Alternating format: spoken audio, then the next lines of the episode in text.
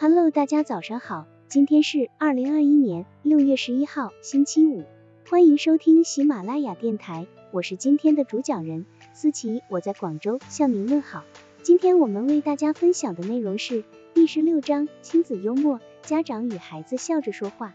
第一小节，幽默教育，触动活泼的天性。家庭教育的方式多种多样，但总的说来，不外乎疾言厉色、心平气和、风趣幽默三种。家庭教育的本质在教育二字，无论哪一种教育方式，都离不开生活理念的灌输，但是不同的灌输形式产生的效果大不相同。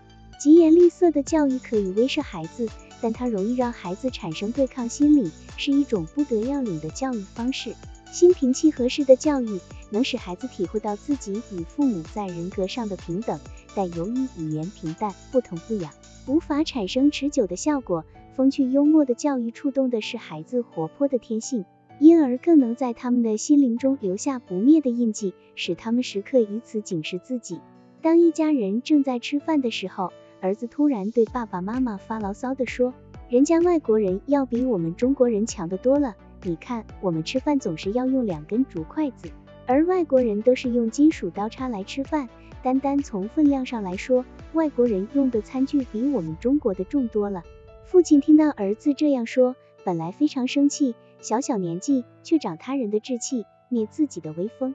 但是父亲忍住了，他幽默地对自己的儿子说：“想要用分量重的餐具吃饭太简单了，来用这个吃吧，这个分量足够重了。”父亲边说边把一个加炭用的火钳塞给了儿子，儿子顿时红起了小脸。这位父亲对儿子的崇洋媚外思想没有进行直接的批评，而是通过幽默的曲意批评，让儿子领悟到了自己的错误。在中国的传统家庭教育观念中，一般倾向于严肃与严厉，在父母的眼睛中，棍棒底下才更容易出孝子。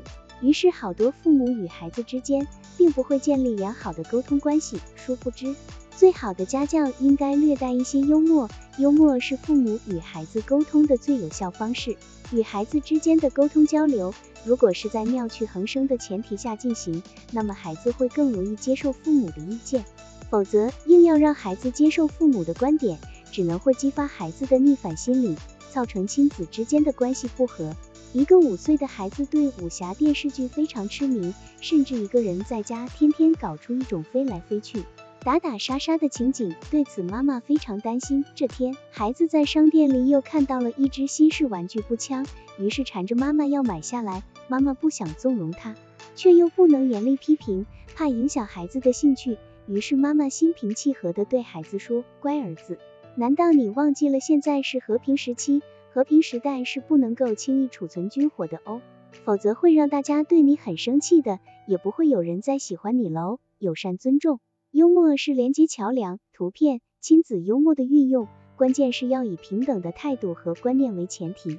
平等的幽默能成功的达到寓教于乐的目的，因为一个人在笑的时候是无法同时憎恨或者发怒的。